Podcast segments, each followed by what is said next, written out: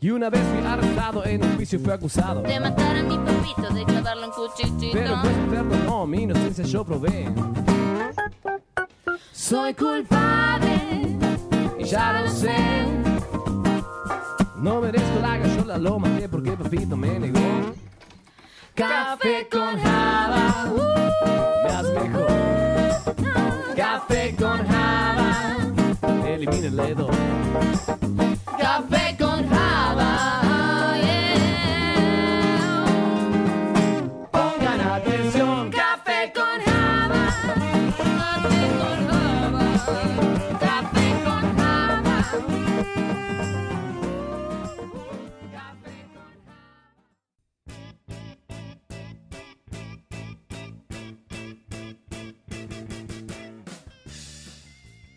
Buenos días, buenas tardes y buenas noches. Bienvenidos a Café con Java, un podcast que no habla de café ni de Java, sino que intenta explorar, descubrir un poco más sobre el individuo de sistemas. Como siempre, me acompaña la Creu de Café con Java, que en esta oportunidad tiene una nueva invitada. Podríamos ya, Sí. alguien ya que va a formar parte del staff. Bueno. Sí. Esperemos de forma Esperemos, permanente. sí. Esperemos, no nos apuremos. Que no, esperemos que no Después toque la, esclavos de los que estamos diciendo. la maldición Exacto. del café que, que- que- que tanto nos aqueja. Eh, pero bueno, para conocerla a ella y para seguir conociendo un poco a la Creu, vamos a ir con la pregunta del episodio que en esta oportunidad les voy a preguntar. Si alguna vez hackearon o vulneraron algún sistema, eh, y en caso de que me digan que no, me tienen que decir qué personaje favorito de Matrix tienen y por qué. Empezando por mi derecha. Hello, mi nombre es Bernie Pau. Em, yo, en realidad, lo más cerca del hacking que estuve fue descargarme un punto zip alguna vez de Taringa con 60 libros. con la promesa de algún día leerlos y decir, sí, acá está todo el futuro. Claro. Y no, después no. no Que ni, ni siquiera un juego, ¿viste? Se bajó la, la literatura el chabón. Exacto. Viste que decían 120 libros de hacking y que todo. Mega Upload, un link. Después era todo Pablo No fake. Exactamente. .txt, viste que no voy a leer. Claro. Eso, eso es lo más cerca del hacking que estuve. Después no, no hice nada. Muy bien. Jota que no. Muy bien. Eh, acá tenemos a la nueva integrante de Café con Java. ¿Cómo andás? Hola chicos, ¿cómo están? Yo soy Silvina Rodríguez, profe de la Suiza. Em, básicamente... Te tenía de algún lado. Sí, yo te escuché ya, me parece. Chicos, sí, esto parece, me suena a familiar. Déjà vu, déjà Déjà vu. Déjà vu. Em, con respecto a la pregunta, no, eh, nunca estuve tan cerca como ustedes de repente. Bien, nunca bien. me descargué los Claro, libros el libro, del hacking. How to Hack. Eh, pero lo máximo que habré hecho es entrar al código fuente y bajarme las fotos de Instagram, ya Claro. que no puedes hacer clic derecho cual. y Bueno, guardar como. Estoy en mis más uno. Lo he hecho. Muchas gracias por ese más uno, lo voy a necesitar. Bien, bien, bien, bien. bien. A tu lado, se cuenta, señor. Bueno, señores, ¿cómo va? Yo soy Lucho. Señores y señoras, disculpen. Eh, bueno, primero yo nunca, creo que como Bernie, nunca hackeé nada propiamente dicho, pero tengo mi, mi pequeña truquita con, con un jueguito. Que lo- me la descubrí y en su momento para mí era original, no lo vi mucha gente que lo supiera. ¿Cuál es el juego? El GTA San Andreas, Sí, que es un juego un ya... clásico. Ya mi abuelo lo jugaba más o En menos. todos es los cybers está en el momento. Sí, señor. Sí, Sí, sí, sí, sí. sí. Eh, y había una truquita que usabas con la bici que podía saltar muy alto, onda muy alto. Era, era ya bizarro. ¿Era un bug que tenía el juego? Era- yo creo que era un bug, siempre lo entendí como un bug. Eh, en su momento, cuando lo jugaba en serio, en internet, era otra internet, por supuesto, ¿no? Pero lo que busqué no encontré nada al respecto. Entonces dije, pará, un Para capo. vos era un descubrimiento Claro. solamente tuyo. Casi hacker, ¿viste? Casi Como- hacker, como, como Alexis Moyano. Sí, sí, sí. Eh, Esa es tu experiencia. esa fue mi máxima experiencia, sí. Bien, y a mi izquierda que creo que tengo al, al único hacker de la hacker mesa. Java, sí. No Hola. digan su nombre, chicos, por favor. Debería salir con, con la voz tuneada. Sí, sí. Bueno, sí, yo, yo tengo un par de problemitas con, con el hacking. Un problemita con el hacking. Eh, Algunos me habrán escuchado de que le cambié, por ejemplo, instalé un crack para sacar el defreeze de las máquinas de la escuela, eh, pero hace poquito, eh, bueno, nada, tratando de sacar un turno para una persona en internet para hacer la BTV, un sistema muy... Vulnerable. Nada, entré al código HTML, Ellos se lo buscaron, dale. yo pensé que los turnos eran de acá a tres meses y un amigo tuyo entró. un amigo tuyo, ese ahí es amigo mío, Tuyo, no mío.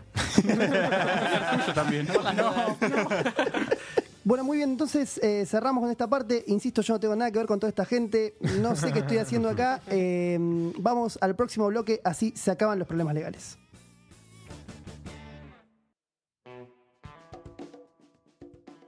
Cuando yo me pregunto qué tienen en común Mi- Mr. Robot y Anonymous, pienso mucho en la palabra hacker.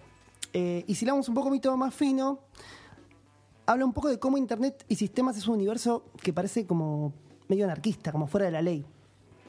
Pero ¿qué tan fuera de la ley está realmente toda esta cuestión? Me parece que para responder esto tendríamos que traer a alguien que sepa un poco del Alguien tema. que sepa en serio, sí. Claro. Así que trajimos a, decime si digo bien, bien o mal tu apellido, Dale. Mica Mantecna. Sí, perfecto. Perfecto, bien. Correcto. Correcto, ¿No es 10 italiano? puntos. Yo te he dicho manteña. Eh, sí, pero lo castellanizamos. ¿Preferís así? Perfecto. Sí. Excelente. Bien, eh, Mica, contanos un poco por qué, digamos, estás en esta cuestión de la ley y sistemas. La ley del orden. Eh, punto uno. eh, todo lo que dijeron las personas en el bloque primero no van a declarar, mis clientes se, van, se van a llamar Excelente. a silencio. eh, Bien. Señor X. punto dos, yo también hackeé. Bien. No, Vamos. jugando, jugando jueguitos nada más, que como mi, baje un Facebook mi una vez. pasión. No, no, no. Eh, no, ¿sabes que Lo más cercano que estuve, yo en realidad más de trolear, porque vengo allá de la época de Windows 95, mi primer contacto con las computadoras, y era en la escuela cambiarles el protector de pantalla, sacarle una captura de pantalla, cambiar el, el fondo Ah, de pantalla y que todos cliquearan en los iconos como... Como tarado. Hermoso eso. Muy troll, muy troll. Muy troll, Sí, sí, sí. Pasado troll. Pero, pero bueno, en cuanto a las leyes, eh, yo, como un poquito les contaba fuera del aire, mi acercamiento vino porque buscaba algo más creativo desde la profesión. Sí. Soy abogada hace muchos años, me gradué en, en el Comahue allá en el 2003. Y no sé si hay efectos de sonido, pero se escucharía como algo de dinosaurio o algo muy viejo, allá lejos y hace tiempo. Y mm, en ese acercamiento me, me fui como mezclando un poco con la tecnología. eh, a ver, volviendo a, a la secundaria, eso, yo había aprendido a programar en Basic. Sí. Después Mira. sola fui programando en Visual Basic, me gustaba mucho, pero también está esta cuestión del género y los prejuicios, o sea, Patagonia, año, año 98, 99. Vos sabés que Comahue me sonaba mucho de ahí, no lo quería decir para no Sí. quedar como un boludo, pero. sí, sí, sí, sí. Y, y nada, terminé en Derecho, que era como esa búsqueda, viste, de la justicia. Siempre me gustaba esto de hacer justicia, entonces eh, elegí mal la carrera, pero bueno. Nunca se sabe, nunca se No, sabe. nunca se sabe. Y de hecho entré eh, en la universidad buscando eh, el día que saliera de ahí trabajar en la justicia. Siempre me gustaba eso como de, bueno, tratar de, de- de poder ha- hacer que el mundo fuera un poquito más justo. Entonces venía por ese lado. Y mm, siempre me acuerdo con las definiciones de hacking de, de, bueno, mi amiga Valen Muro con esto de que el hacker es alguien que tiene curiosidad y que busca el lado ético y como de construir las cosas. Entonces quizás también eh, un poquito de la ética hacker venía eh, empapada por ese lado. Y por el otro lado, fui, fui, soy gamer de toda la vida, entonces era como natural tratar de aunar esos universos y me empecé a lo que yo llamo dedicar a ser abogamer, es mezclar justamente las leyes y ver, digamos, todo lo que tiene que ver con derecho al entretenimiento, entretenimiento interactivo, que es como se llama ahora a los videojuegos. Y por otro lado también, porque la curiosidad me mata, como, como los gatos, eh, me puse a investigar sobre temas de inteligencia artificial. Hace un par de años empecé leyendo un libro de Cathy O'Neill, que es una autora que ya podemos charlar un montón de eso porque es justamente los problemas más graves que hoy estamos eh, como empezando a vislumbrar. Y de ahí fue como, realmente, de leer eso, hay que, hay que hacer algo con esto, o sea, es algo que hay que empezar a hacer ruido y me empecé a capacitar, a leer y bueno, y a tratar de entender un poco qué pasaba con esas arquitecturas y cómo podía mezclarse, digamos, los, los prejuicios y los sesgos a la construcción de los algoritmos con el impacto final que iba a tener en la sociedad. Así que bueno, eh, por suerte gané una, una beca de Google, de un Google Fellowship. Ah. Estuve durante tres meses investigando Sí. sobre eso. Y nada, de ahí empezar a hablar y a concientizar y a, y a educar un poco sobre esto, que es como todos los sistemas automatizados que tenemos alrededor, cómo nos van a impactar. Es lo que se viene, digamos. Es lo que hoy está y es lo que se viene y que podemos hablar un montonazo con horas. todo lo que Claro. quieran sobre, sobre eso. Mica, ¿sabés que Yo estudio sistemas en la UTN que es como que no tiene nada que ver con, con derecho, Sí. o al menos así parece. Hay una materia que se llama legislación Sí, Derecho. y que a mí derecho. particular- Se llama derecho, claro. A mí particularmente es una materia que me gustó mucho y que, que cuando hablo con compañeras de la carrera todo el mundo dice, uy, qué paja. Claro, pesada, plomo. A mí me encantó. Creo que me leí todo el código civil y comercial nuevo de 2016, Sí. todo, todo uno tras otro y me encantó. Bueno, pensá esto, lo acabas de decir, se llama código. Claro. Entonces, en el fondo, hay un autor que se llama Lawrence Lessig que habla que code is law, dice que el- las leyes son código.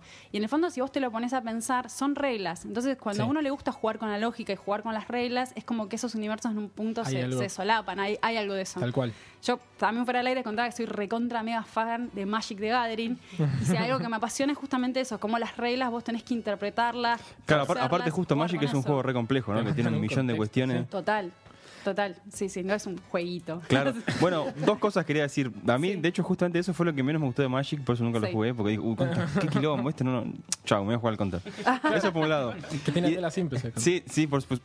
Obvio, son recontra sencillas. Sí. Que son las que me gustan a mí. Y por otro lado, yo nunca me hubiese imaginado esta cuestión de la abogacía con esto que estás contando. Me parece como re interesante. Digo, yo me imagino un tipo abogado o abogada, gente de traje, Claro, traje- yendo a, a- a tribunales. Y habiendo Sí, entregado su corazón serio. en una caja. Claro. Su corazón, sí, sí, a lo David Jones está. Su corazón y su alma. Sí, es muy gracioso porque en realidad lo que vos te imaginas es bien y, y un poco yo trato de como de romper con ese estereotipo. Eh, ahora me quedan los vestigios, todavía el pelo violeta, pero eh, Claro. tuve el pelo de muchos colores durante mucho tiempo y era justamente al trabajar en tribunales una forma de protesta silenciosa, Claro. que tiene que ver con eso de romper el estereotipo de que digamos tu apariencia va a influir en tu capacidad Claro, o en lo que cual. haces. Entonces, eh, entonces sí, es una búsqueda genuina de ese lado, pero la- el estereotipo de abogado es ese. Claro. Es ese. E inclu- incluso también en cuanto a la- en cuanto a lo, que- en cuanto a lo que haces, perdón. Estás, digo, tú sacaste una beca en Google para hacer cosas de inteligencia artificial.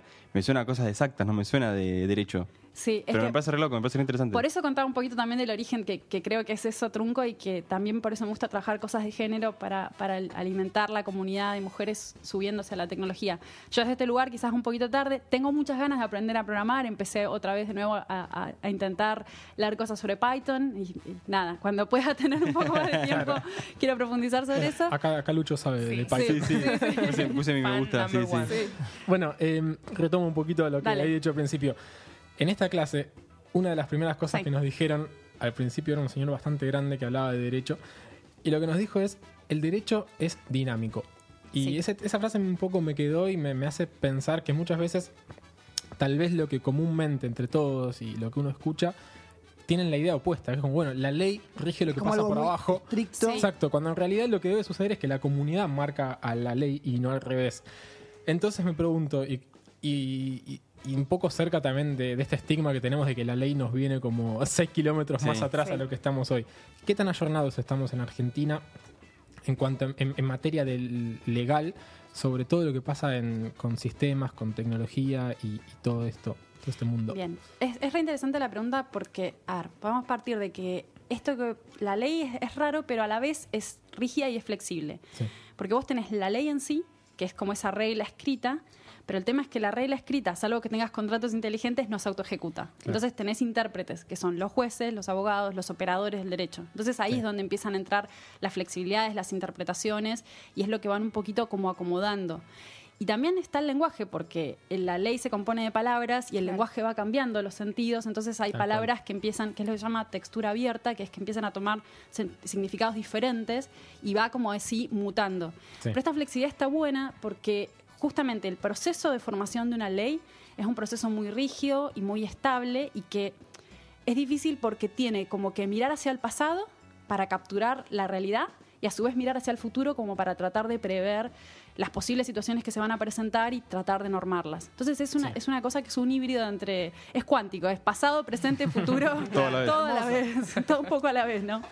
Eh, y en cuanto a, la- a lo moderno, ahí también hay otra cuestión que es qué tan bueno está que esté regulado o qué tan bueno no está que no esté regulado, ¿no? Eh, en este acercamiento que yo empecé desde el derecho hacia la tecnología, fue natural de cantar en propiedad intelectual interesarme con estos artefactos, que es la legislación de lo que va a regir los, los bienes digitales. Tal cual. ¿sí? Y ahí es donde empezás a ver la tensión entre regular e innovación. Es decir, que hay campos que son fructíferos para la innovación en la medida que no tengas ley. Claro. Una de las cosas que yo me, me dediqué a escribir e investigar es sobre, por ejemplo, el tema de streaming en videojuegos. Sí. ¿Sí? Vos tenés la... Ahí es un- empieza a ser un quilombo, imagino, ¿no? Sí. Porque es un re quilombo. Es la un- empresa te dice, pará, estás emitiendo, en- o sea, me imagino, Sí, se- no sé, se hay, programadores, hay programadores Sí. que dicen, bueno, ok, este, este, una persona tiene que pagar por mi juego, Exacto. tiene que llegar a este nivel después de horas y horas de jugar y de golpe una persona se pone a transmitir y Claro. primero te caga, me imagino, es como spoiler alert Sí. todo, todo el juego y su, su historia. Y por el otro lado, también está toda esta cuestión de que la persona está pagando por ver eso, por así decirlo. Exacto. Y que aparte, si vos lo pensás, decime un streamer de películas. No existe, porque Claro. es en dos minutos te lo bajan, porque es otro medio diferente y que se maneja como con otras reglas. Y por eso me, me parece como que es súper interesante ver qué pasó en la industria de los videojuegos para que hayamos generado una industria del streaming y una industria de los esports por arriba de la industria del streaming. Claro. Y que son dos industrias multimillonarias. O sea, anda a contárselo a PewDiePie y sus 70 millones de seguidores. Justo hablábamos de eso. Sí, justo hablamos ¿hablaron de eso. Sí, sí. Bien. Pero es, es eh, y el tema es que está parado sobre bases legales muy flojita de papeles, como dirían eh, mis compañeros gitanos de los autos que venían allá en Neuquén. Hablando mal y pronto. Sí, sí. Y el tema es que si vos te pones a pensar, esto pasa con los videojuegos, pero no pasa con otros medios, ¿sí? Y ¿qué es lo que lleva a esto? Es raro, porque yo creo que tiene que ver, mi intuición me dice un poco con el tema de la experiencia, que el juego es algo que vos querés experimentar, pero también como medio narrativo vos tenés juegos que son súper de experiencia, es decir, vos jugás Gears of War, o como decías vos, Counter, bueno, yo quiero jugarlo, no me conformo solo Claro. con Solo con verlo. Pero hay otros juegos que se acercan mucho más a una narrativa de una película interactiva. Entonces, ese quizás es el que pierde menos mercado. Pero a la par, que quizás es alto, esto es algo que comparten con los mercados de aplicaciones, es un mercado muy saturado. Entonces, de repente, eh, no todos los estudios, no todos los desarrolladores tienen la plata para invertir en marketing, en PR, y el boca en boca funciona con los streamers. Eso te iba a decir justamente, para mí muchas veces pasa al revés, que en realidad no es una desventaja para el juego que lo transmitan en vivo, es, es propaganda gratis. Pero a mí, perdón. Gratis, yo, entre comillas, yo ¿no? Pero- estoy, me compro el The Last of Us, un Sí. juego que es una película. Claro. Encima lo interesante es que pareciera que vos haces parte de esa película. Y te miro un video y me spoileás Bueno. lo que le va a pasar al personaje, te mato, ¿entendés? Déjame, Claro. perdón, perdón chicos, déjame decirte algo ahí, Fede. Eso sabes por qué es. Ahí evidenciamos todos que estamos grandes. Porque, y pero, y pero digo por qué, porque los chicos no lo interpretan así. Para los chicos hoy es más que válido ver a alguien jugar. A mí me parece Total. de lo más aburrido del Bueno, mundo. pero sabes a me, pasó, me pasó con un familiar que, mm, que es familiar de Bani, que bueno, familia mía también, vino de Tucumán, un chico de 11 años, ponele, que yo le bajé un jueguito en la compu, el de Binding of Isaac. Sí. estamos. Y yo me lo puse a jugar. Y era bueno, juego yo, jugás vos. Y el pibe me decía, no, no, te quiero ver jugar. Claro. Y yo le decía, no, pero, tipo, jugá vos. Pero, pero eso es algo muy de hermanos. ¿Quién tiene hermanos acá? Y era los, los veranos, los, los feriados, todo, de sentarse a jugar vida y vida y mirar al otro. Bueno, yo con, con mi pareja, Exacto. con Max, eh, que es fantástico porque logramos como congeniar eso. Él prueba los juegos por trabajo. Claro. Eh, es, bueno, es de malditos nerds, así que nos mandan juegos para Claro. revisemos Es todo el parte del trabajo, claro. Es parte del trabajo y de hecho tenemos las teles en esquina puestas en casa. Eh, entonces tenemos para jugar los dos sentados jugando uno al lado del otro, pero también es costumbre eso que por ahí cuando vemos algún juego narrativo o algo, lo jugamos juntos. Y es esto de mirar al otro y qué sé yo, pero como una experiencia muy social. Y, y yo creo que también eso es lo que, lo que las tecnologías como YouTube y Twitch han traído a la mesa, que es casi como que vos te podés sentar a jugar con tus amigos, aunque no estés ahí reunido, y que la experiencia un poco se replica. Claro. A mí me pasó que primero vi un gameplay de, de un juego de Walking Dead, de Telltale, que de hecho cuando me enteré que la última temporada la habían bajado, Sí, no, casi que lloro. Eh, y lo vi y, y me metí en la trama y lloré incluso Sí. cuando Claro. muere mi personaje eh, favorito. Y después... Spoiler. bueno, No, no, muere yo- mucha gente. zombies. Se llama The Walking Dead tampoco. Claro, sí, sí, tal cual. No es un spoiler, ya sabemos de qué se trata. Eh, y después lo adquirí. Entonces, esto del marketing, esto de que el boca en boca, esto de, che, me compartís, por eso también creo que sumando las URLs tienen todo el, toda la consulta para que yo lo pueda compartir y que el otro pueda acceder y no solamente acceda a la página principal de la, de la web. Claro. Entonces, creo que suma también esto a, a compartir en boca en boca en las plataformas como YouTube y demás. Total, y aparte, desde los mismos desarrolladores, yo, yo me puse a leer una vuelta, una entrevista, porque me parecía un caso que era súper duro. Hay un juego que siempre lo nombro, pero se llama That Dragon Cancer, y es tan duro como suena, que es alguien que pierde a su hijito de 5 años por cáncer, momento bajón del podcast, lo siento, perdón. durísimo, durísimo. ¿Cómo es? Perdón, el nombre en español, ¿cómo sería? Perdón. That Dragon Cancer, el nombre. Ese, Ese ese- cáncer de ese dragón. cáncer de dragón. Ah, ok, ok. Entonces es como que transforman en una experiencia narrativa el hecho de haber transitado esa enfermedad y cómo eh, lo que estaban combatiendo era un dragón. Bueno, un montón de gente s- lo vio, Qué eh, el flashero. juego, y es, es como que des- el- el- después el desarrollador decía, bueno, si toda esa gente hubiera puesto, pero no de una forma como quizás los sectores tradicionales de propiedad intelectual dicen, no, te voy a salir a perseguir y te voy a Claro. mandar demandas sí. y te voy a bajar el juego, sino como diciendo, che, colaboren. Entonces me parece que es como que también la industria tiene una, una mirada diferente y que quizás partió de ese, de ese punto. Y también con este prejuicio de que siempre la industria fue jueguitos.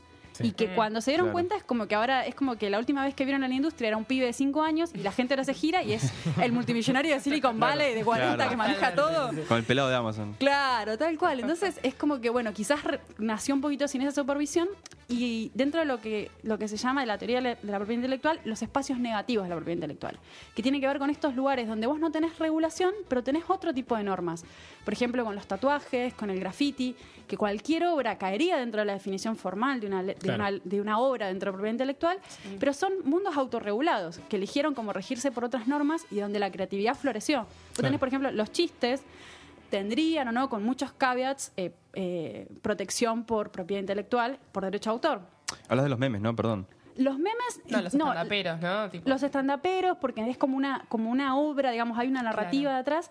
Pero fíjate que en los clubes de stand-up, la cuestión es que si alguien te roba un chiste, en realidad lo que le hacen es como una especie de ostracismo y. Lo dejan de lado, No ¿no? dejan de lado. Claro. Los tatuadores es como marcar que el que les, ¿cómo se llaman? Fotocopiadoras humanas, le dicen, creo, a los, Claro. a los tatuadores que copian, que copian diseños. Que vos le caes con lo que querés y te lo Claro, exacto. Entonces, y no es el mismo valor que el tatuador que va haciendo su propio estilo. Entonces, yo creo que, que por eso hay que tener cuidado a veces cuando uno habla de la regulación Sí. y, y en qué punto esa regulación no puede estar como matando quizás eh, sectores que están floreciendo. Claro. Y, y sobre todo en estos temas de Internet porque no sabemos para dónde van a llegar ni hasta dónde van a llegar. Y son cuestiones de balance muy delicado cuando sobre todo hablas de normativa, por ejemplo, de Internet. Vos tenés vinculado mucho libertad de expresión en Sí, el medio. ¿sí? Entonces es algo que tenés que, que tenés que proteger.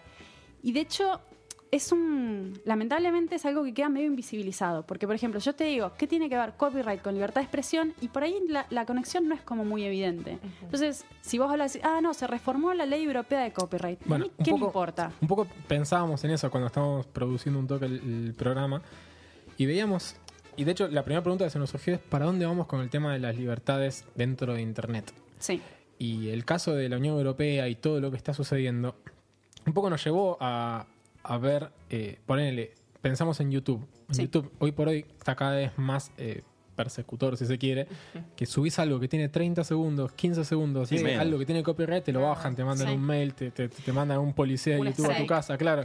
La policía del copyright. Tal cual. Exacto. Instagram, Instagram Live, por ejemplo, si vos pones música de fondo mientras estás hablando, haciendo un Instagram Live, te lo banean. Sí. Y hay un montón de cosas. Uy, ahí hay un montón de tela para cortar, porque Sí. encima los baneos esos son sistemas automatizados Claro. de Son bots. contenido. hablábamos. Es eh, como todos esos... Inteligencia al- artificial. in- Inteligencia artificial con todas las, comillitas Claro, que ponemos, sí. porque la primera aclaración no es inteligencia artificial, Claro. es machine learning. Sí, sí, sí.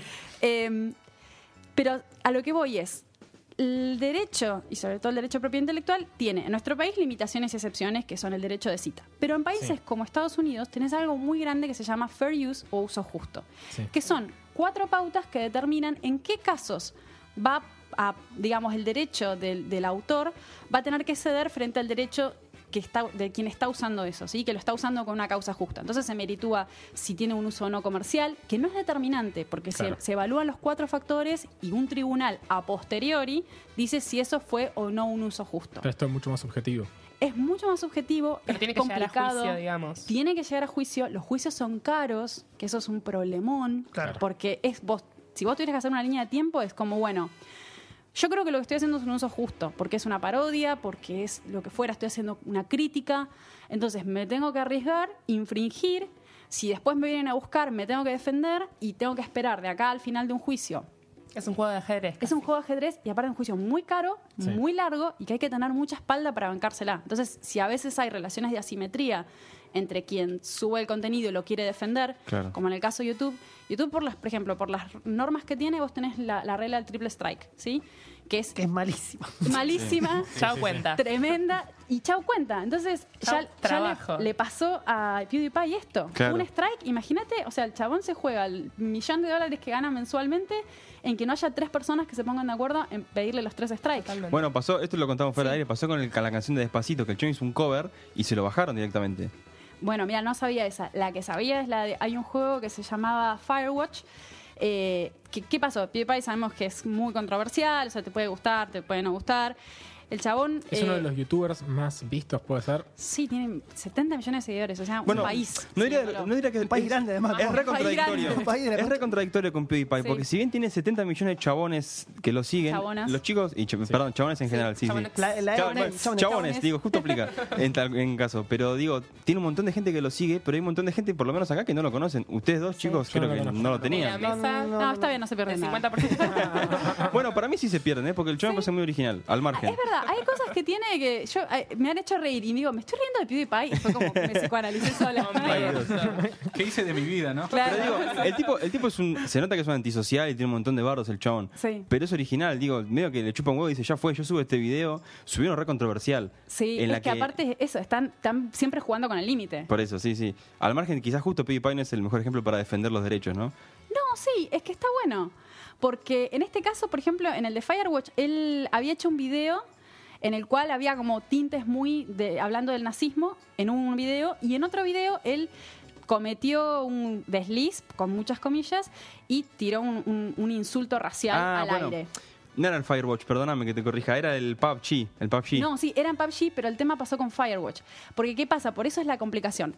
Él lo tira mientras estaba jugando en PUBG, pero el creador del juego de Firewatch ¿Streameando o...? Streameando. Claro, fue en un streaming. Eh, el creador de Firewatch dice, literalmente, en un- una serie de tweets que es eh, John Bannerman, dice, me tiene podrido este pibe, y le pidió un DMCA, que es un reclamo, digamos, dentro de, Sí. de la Digital Millennium Copyright Act, es una de las leyes de Estados Unidos sobre copyright, diciendo, estás infringiendo mi propiedad intelectual.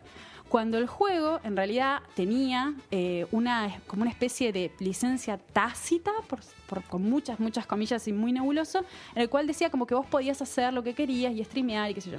En realidad la industria del streaming es mucha costumbre, pero si vos tuvieras que legalmente sentar las bases, tendrías que ir juego por juego, ni siquiera estudio por estudio, sino juego por juego, viendo qué te permiten streamear o qué no.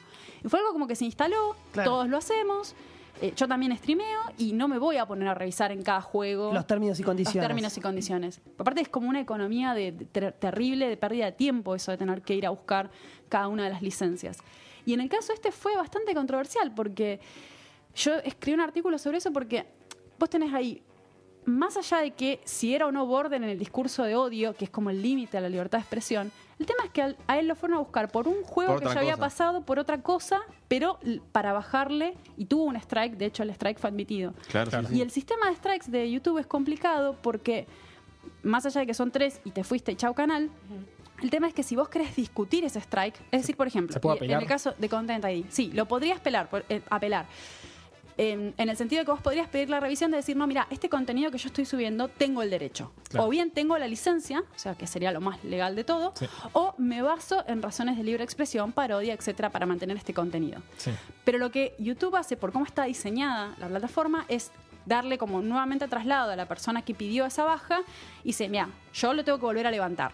Si vos querés que esto se mantenga, o sea, abajo, vos lo que tenés que hacer es ir a demandar a esta persona. Entonces, cuando vos Una con- demanda legal ya. le manda legal, que te digo, no es ningún chiste, son Claro. Carísimas y tenés muchas chances de perderla si no tenés bolsillos bastante profundos para Claro. bancarla. Entonces, el hecho de que vos quieras defender un video, vas a tomar un riesgo muy grande de abrir la puerta para que te vengan a demandar. Claro. Y es, ese ecosistema es muy difícil. Y por eso digo, la ley de copyright en Europa tiene mucho que ver, porque detrás de esto de proteger a los autores, que es algo que uno, obviamente, nadie quiere que los autores dejen de comer ni dejen de crear. Claro, pero detrás de eso vienen los filtros automáticos.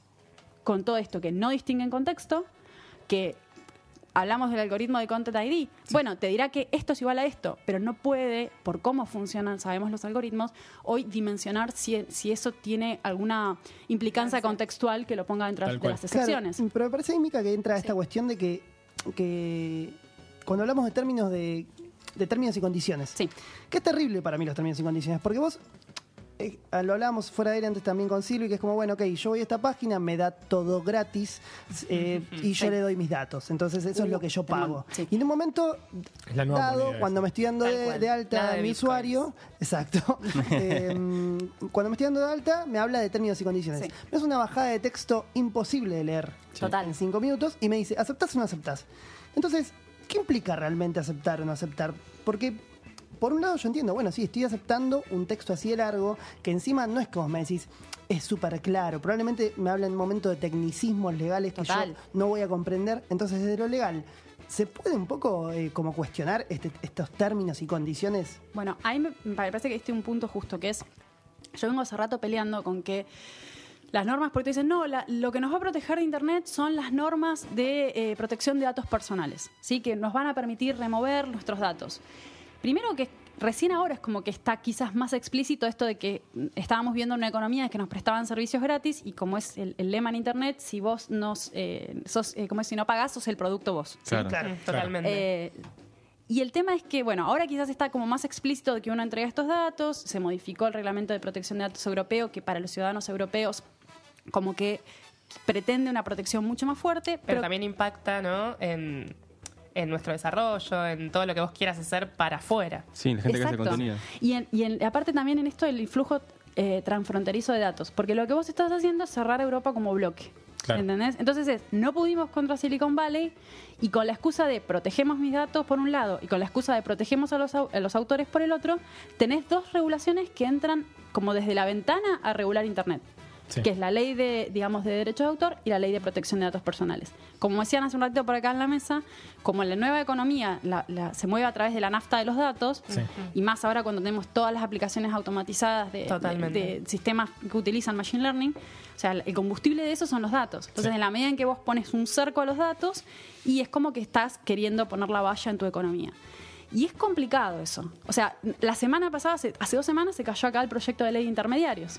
¿Sí? Que lo que decía es como, para ponerlo en términos sen- sencillos, era como decir, bueno, a ver, las empresas de Internet no serían responsables hasta tanto que vos les decís, che, mira, este contenido está infringiendo Claro. normativo de derecho de autor, entonces tenés que bajarlo. ¿sí?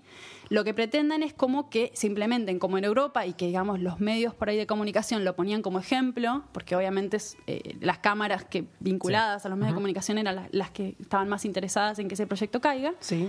Y el tema es que decían, no, en Europa ya se está haciendo, sí, pero nadie explica este entretelón de decir, Claro. che, ojo, que lo que estás haciendo es querer poner filtros de responsabilidad objetiva, que es, lo subiste, te lo bajo. Y entonces, no, pero mira, mi video en realidad era un comentario, o la canción era algo tangencial. Esto pasó en un caso muy famoso en Estados Unidos con un video de Prince de un nenito bailando, ¿sí?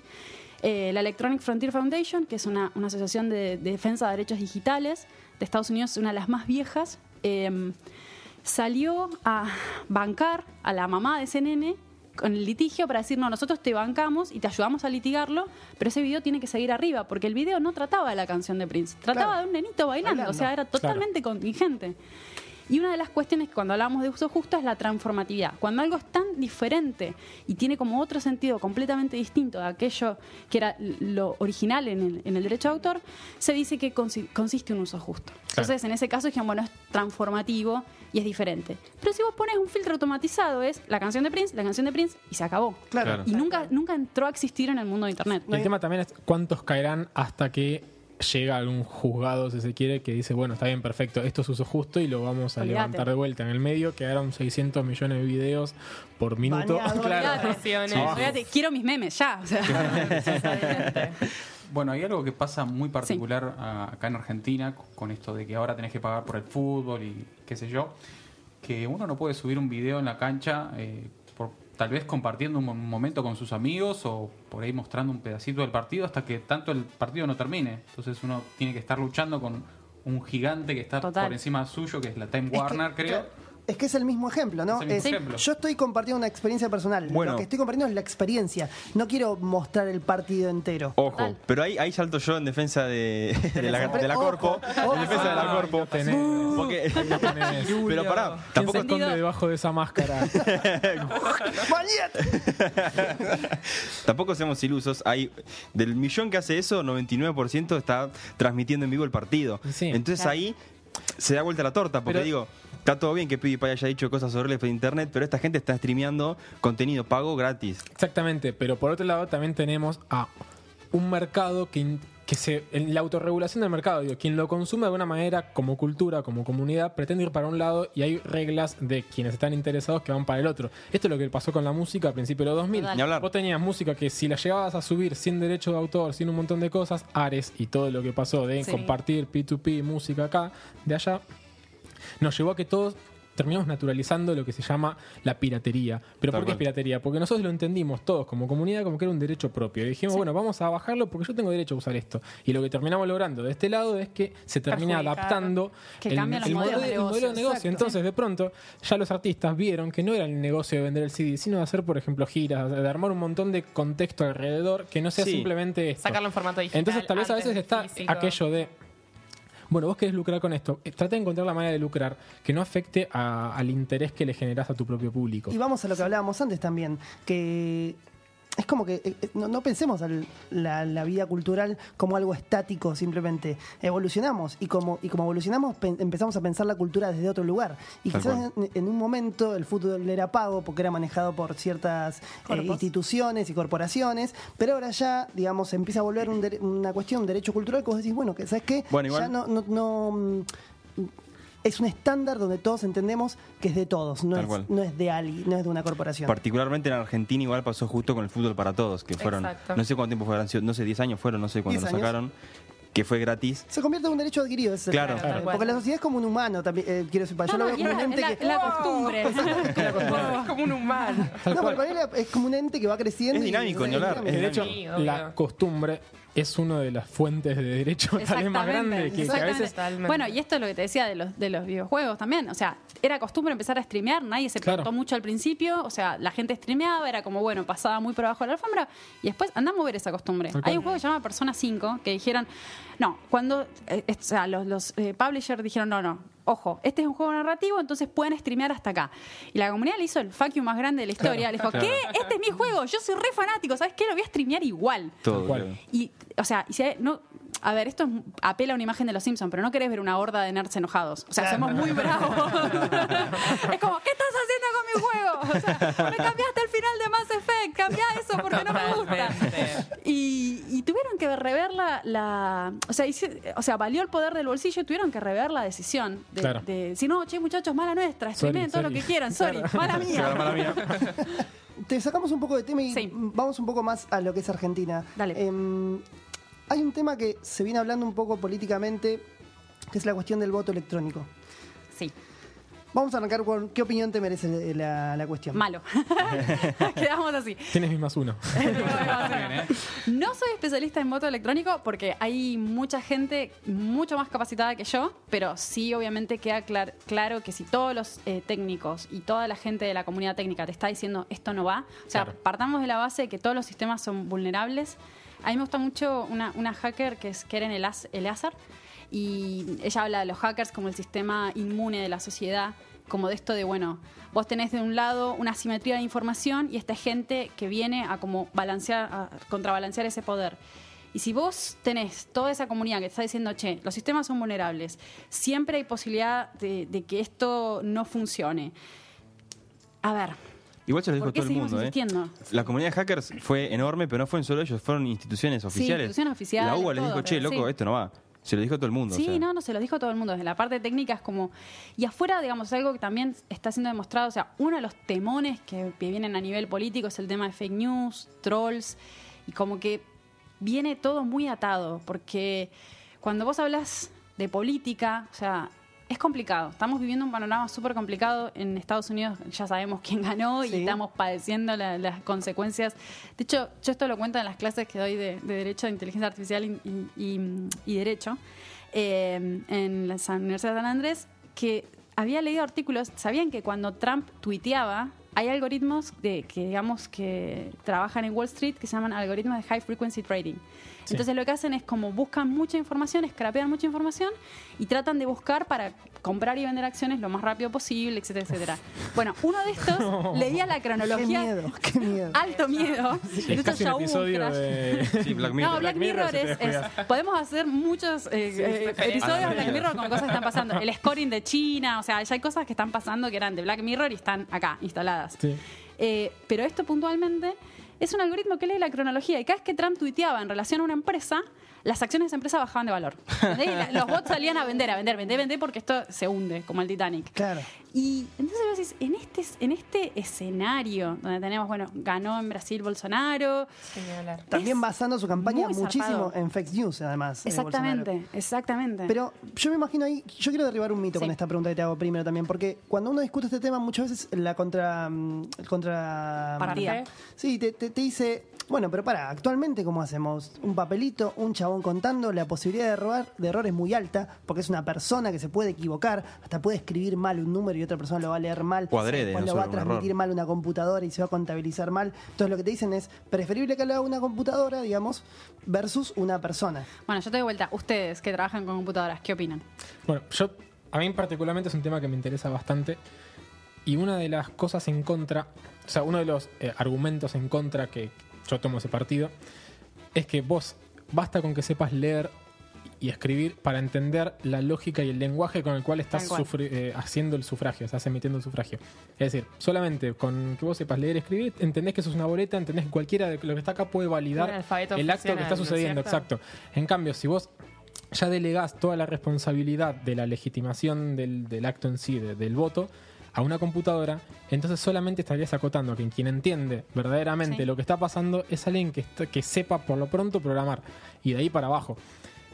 Aún así, ni siquiera podrías garantizar que todo lo que está sucediendo con, en, en ese momento vaya a ser realista. Es decir, O sea, es, es una, mm, es una mirada como medio utópica esta idea de la máquina lo va a hacer Sí. más efectivo. al mismo tiempo que lo estás complejizando. Claro. Hoy Sí. por hoy lo que tenemos Es un sistema mucho más simple, donde vos ves y todos entendemos lo que está pasando. En cambio, si vos pones una computadora, es tan complejo ese sistema de computadora que pueden, eh, de manera maliciosa, vos podés poner trabas en cualquier momento, ya sea a nivel software, Sí. a nivel hardware incluso. Vos no podés garantizar como, Bueno, de hecho lo decían. como Estado que todas las impresoras que están imprimiendo el voto o lo que vaya a suceder no estén tocadas. O sea, vos podés más o menos decir, bueno, ponle que a través de la firma electrónica garantizás que el software no, no, no esté Sí, intervenido. corrupto.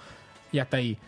Pero, ¿qué pasa con las impresoras? ¿Qué pasa con las computadoras? ¿Qué No, pasa con todo lo que que está atrás? Aparte es una arquitectura súper compleja que Tal tenés cual. que instalar en todo el país. Totalmente. Yo ahí rescato algo que dijiste vos, que es el tema de las tecnocracias y que es algo que se habla mucho con los sistemas algorítmicos. Que vos tenés que tener un conocimiento para poder interpretar eso y que aparte otra vez volvemos a propiedad intelectual, pero vos tenés Sí. la caja negra, que es desarrollé el sistema, lo puse en una cajita que se llama software, lo protegí con propiedad intelectual y después venía a abrírmela porque yo tengo las medidas tecnológicas de protección y si vos venís a abrir ese software estás en infracción y vení porque se viene un juicio enorme de propiedad Tal cual. intelectual Bueno, de hecho no pasó. con posibilidades penales. De hecho, nos pasó cuando fue la última elec- las, las últimas elecciones que cayó un chico, no, no sé si preso, pero. Claro, eso iba a decir. Encima en el medio, si alguien vulnera eso Claro. y, y demuestra justamente que hay un error, encima va Es preso. perseguido. Es, perci- es que por eso es el tema de, bueno, lo, de, lo que siempre digo de, de que me encanta esa charla de Kerem, porque habla de esto de los sistemas inmunes, como esta, esta contradefensa.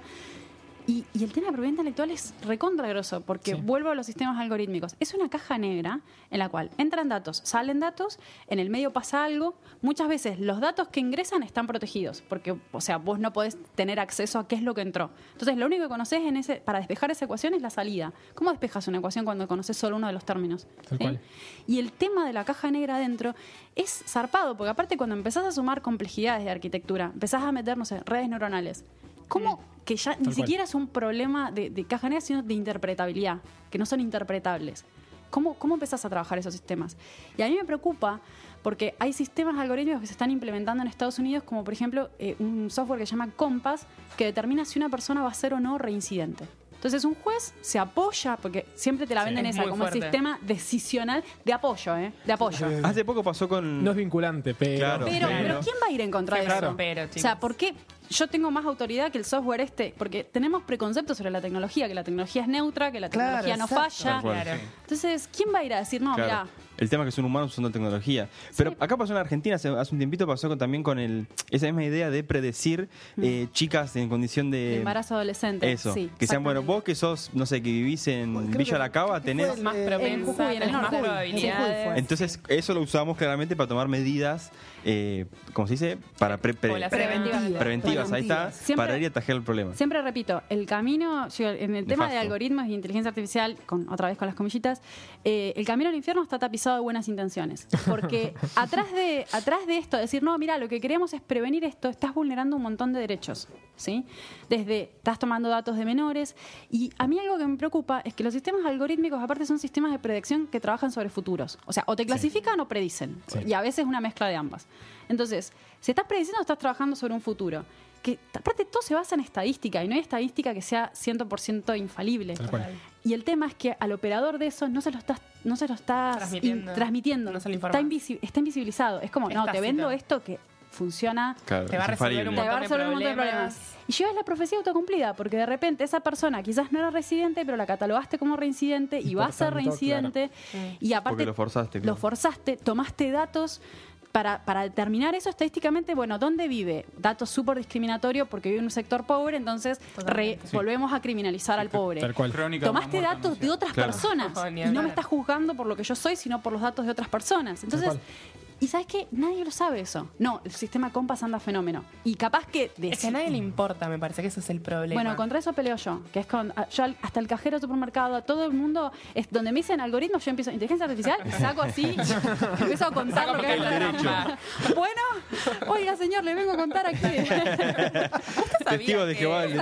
Sí, tal cual. Excelente igual. Mica. Ojalá hubieran más. Te hago una consulta. Sí. Esto tal vez un poco terminamos casi de manera indefectible hablando más mirando al norte y, Sí, y de, de lo que está total. pasando entre la Unión Europea y, y en el mundo. Acá en Argentina, ¿cómo andamos respecto de todo esto? Me imagino yo que un paso mucho más atrás. No tanto. A ver, eh, estamos con un proceso de reforma de la ley de protección de datos personales. Nuestra anterior ley de protección de datos personales, con todos sus, sus eh, problemas o no problemas, era una de las pocas legislaciones del mundo que la, la Unión Europea consideraba adecuada. Entonces teníamos... Pero una- no es del 2000, ¿puede ser? es vieja, pero teníamos una libre circulación de, de datos con la Unión Europea. Ahí Ahora aparece, se eh, modificó esto. La Vias Data aparece por ahí, ¿no? Exacto, la Vias Ah, Data es como, una especie de instrumento con el cual vos vas y pedís para ejercer tus derechos en relación a los datos, que tienen que ver con el derecho de acceso, de remoción. Acceso Sí. es, bueno, quiero ver mis datos. Sí. Remoción es, dame mis datos. Eh, corregilos. Claro. Y que yo en los sistemas algorítmicos no sé si me va a importar tanto remover mis datos y para mí incluso es perjudicial. Pues si vos entendés cómo funciona, en realidad es el problema de la metodología de la muestra. Si yo retiro información de un sistema, el sistema va a andar peor Claro. y con pretensiones de andar bien. Claro. Porque en realidad la idea es como, no, queremos proteger nuestros datos personales, leyes de protección de datos personales más fuertes y que te permiten remover tus datos. No. Y decís, no, porque en realidad si yo remuevo información, probablemente, dependiendo del algoritmo que uses, pero cuando hacen el clúster, voy a estar mal representado en esa clase, en el, en el final, en el resultado final. Claro, o sea, te, conviene, te conviene estar metido en el sistema, a fin de cuentas. En un punto sí, te conviene estar metido porque decís, bueno, será una representación con, Vale. con fallas y qué sé yo, pero es una representación quizás más M- ajustada. Más fiel que lo que pueden asumir ellos. Y no me importa decir, cuando decís, bueno, estamos hablando de Netflix que me recomienda o no una película que no me gusta, es una Claro. cosa, pero otra cosa es cuando estás hablando de sistemas que se van a aplicar en la salud, sistemas que se van a aplicar Esto no pasó con Facebook, con el... Cambridge Analytica. Eso. Sí. Eh, el, el quilombo de Cambridge Analytica venía por el lado de qué datos habían usado y, y cómo se venden, porque las empresas, especialmente Facebook, son empresas de publicidad en un punto, ¿sí? Y que esa es la, la discusión, digamos, entre la atención de las empresas de Internet y las empresas tradicionales. Pero a, a mí lo que me preocupa muchísimo es esto que les decía, que son sistemas que se van a aplicar en la salud, que van a decidir si sos un ciudadano de primera o si sos un ciudadano de segunda, y Claro. que son súper falibles. Porque, o sea, cualquiera tiene a la mano la posibilidad de ver, che, Netflix me recomendó cualquiera, porque en realidad el que había estado mirando la cuenta era mi hermano, que ve Claro. otra cosa que nada que ver, pero el sistema no lo sabe. Tal cual. Y entonces, cuando vos empezás a desnudar la cantidad de, justamente, de, de fragilidades, de vulnerabilidad que tiene ese sistema, es cuando vos decís, esto no, no puede eh, aplicarse indistintamente. Porque una cosa es que me recomiendes una película que no pasa nada, no me gusta y Sí. punto. Otra cosa es que me digas si voy a ir preso o no, si me van a dar, eh, va a aumentar la cuota de mi seguro o no, si me van a dar un préstamo o no. Porque el tema también es que ahora toda la, venta pasa por lo smart. Entonces es la economía de lo smart. Ah, te vendo esto porque mira, tiene machine learning Sí. y sube de precio. Eh, hay un caso de hecho de las bananas que le pusieron algo de las criptobananas. Una empresa de banana le puso algo de blockchain en el nombre y se dispararon las acciones. Hermoso. Hermoso. El gerente de marketing. Sí, sí, sí, sí. Un visionario, Convirtió en claro. CEO después de eso. Pero bueno, y en este ecosistema sumémosle, chicos, blockchain. O sea, Claro, estamos sí. hablando de sistemas que necesitan para mantener su estabilidad, tener los datos metidos en la cadena y que no se muevan. Entonces, la ley te dice una cosa y el sistema te dice, sí, todo es bien, pero del bloque yo no te lo saco. el dato. Así que ese es el panorama. Y como volviendo este un poco al principio, bueno, ¿regulamos o no regulamos? Y no sé. me, parece una hermosa respuesta. Eh, Linda reflexión. Para, mm, para cerrar, yo nada más quiero decir que tengo un miedo de estar cada vez más cerca de 1984. El libro, si no leyeron, Total. léanlo, porque todo lo que estuvimos charlando un poco Sí. A viene, viene, viene de la mano de eso. Pero bueno, como Café con Java es servicio, tranquilos, porque el próximo bloque derribamos un mito y les damos tranquilidad a sus corazones.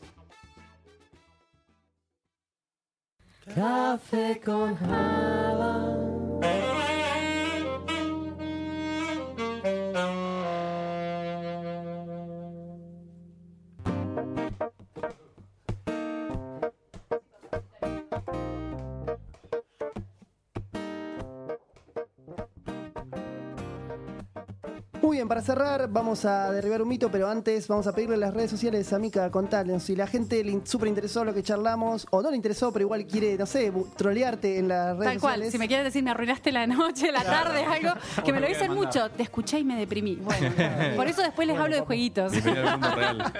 Eh, me pueden encontrar en Twitter como arroba juizgalifrey, porque soy muy nerda, muy fan de Doctor Who, así que juizgalifrey. Y en Instagram como Vilcal con B corta y K. Perfecto. Bueno.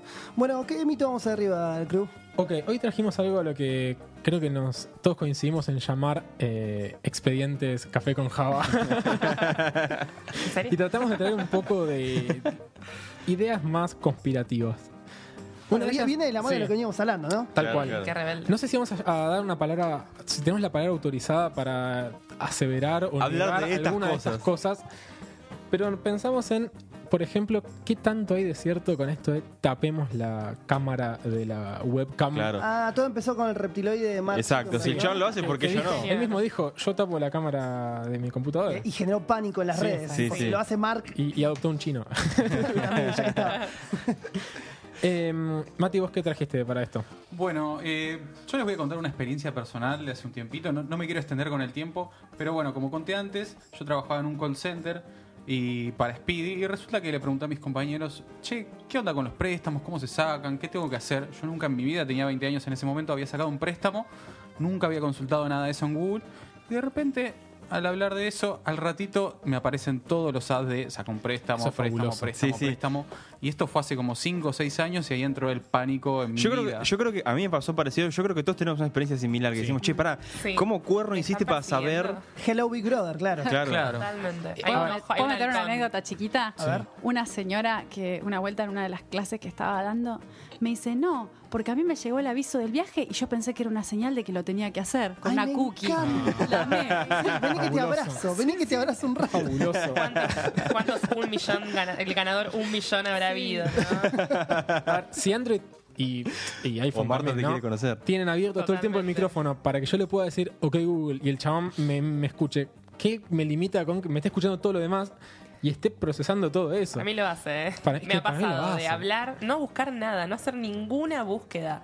Y de repente estaba ahí el ad, es- esa publicidad, esa propaganda diciéndome, che, vos hablaste de esto, querés Claro. esto, querés viajar, querés... Aguanta un poco. Tal cual. ¿Qué pasó? ¿En qué momento pasó esto? Bueno, hay un artículo muy interesante de Chema Alonso, que es uno de los grandes de la seguridad informática hi- hi- hispanohablante, eh, que habla sobre esto. Hicieron un estudio donde pusieron una habitación cerrada, casi como un estudio donde la gente graba su CD, o sea que es, no, Sí. no hay- no viene sonido afuera de ningún lado. Claro, aislado. Y pusieron, claro, aislado. Y pusieron un celular, un Android, eh, y mediante, bueno, mediante algún software, midieron si había intercambio de sonido o no. O sea, perdón, intercambio de datos.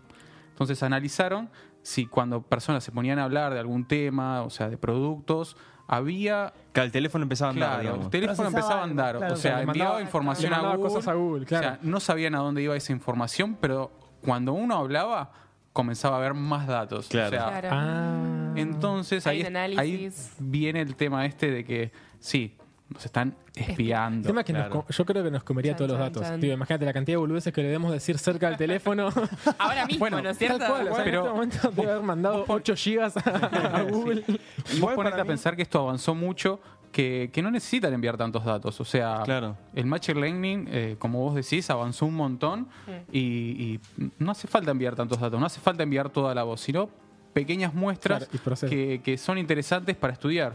Pero aparte, perdón, eh, pero yo pienso desde el lado de reconocimiento del lenguaje, quizás hay palabras, bueno, por lo de las cadenas de Markov y eso, que están asociadas con otras, entonces necesitas solo tomen- tomar indicadores. Claro. Me encanta, me encanta que, perdón, yo lo dije antes, pero me encanta que seas abogada y hables de, temos- de términos tan técnicos. Me parece, re- me parece loquísimo y re interesante a la vez. Perdón, lo Es que quería me, me puse, me puse a estudiar zarpado, porque es como que tenía ese quizás prejuicio de que siendo abogada, si hablaba de temas técnicos, la comunidad técnica eh, me iba a decir, no, ¿sabes qué? No sabes nada, salí Claro. acá. Claro, de los dos lados lo mismo, ¿no? Eh, de los dos lados lo mismo. Y me encontré locamente con esto, que del otro lado pasaba lo mismo. Entonces, y es como que en realidad lo que tenemos que es, que es como caminar todos juntos. Son como dos nichos muy cerrados a sí mismos, ¿no? Como que Sí, sin interacción muy directa. Yo estoy acá adentro. O sea, la conclusión es, si yo hablo delante de mi computadora o delante de mi celular, es muy probable que haya algo detrás Sí, hay transferencia de datos, Eh, yo te lo puedo asegurar. datos. ¿Qué hacen con eso? Ahora, No Esa es la sabemos. teoría conspirativa. Esa es la Esa teoría. es la teoría conspirativa. Ok, ok, Sí, sí, listo. ¿Qué hacer? Bueno, al- después de toda la charla que tuvimos, Sí. yo De creo que apagamos grabación, es mucha- Pegale una mucha orden. cintita a tu cámara y Sí. el micrófono y. Y meme de aliens de por llenate, medio. Claro, y llenate Claro. de perchas en el techo. Ahí está. Papel aluminio. Papel de aluminio en Claro. la cabeza.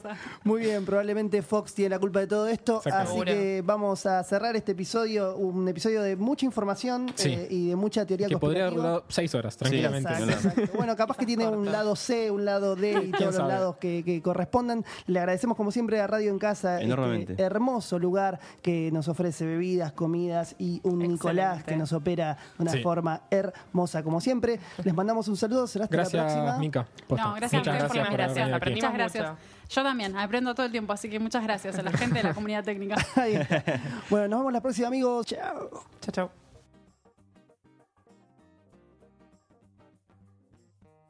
Café con Java está conformado por Mechi Valle, Bernie Pau, Federico Rusconi, Matías Aristimuño, Luciano Puello y Christian Breitman. Si te gusta lo que hacemos, recomendanos. Eso nos ayuda un montón. Y si querés estar al tanto de todas las novedades del universo CCJ, seguinos en nuestras redes sociales. En todas somos arroba café con javapod. Agradecemos con todo nuestro corazón a los amigos de Cultural Bombing por la cortesía de hacer la hermosa versión del tema de apertura de este podcast.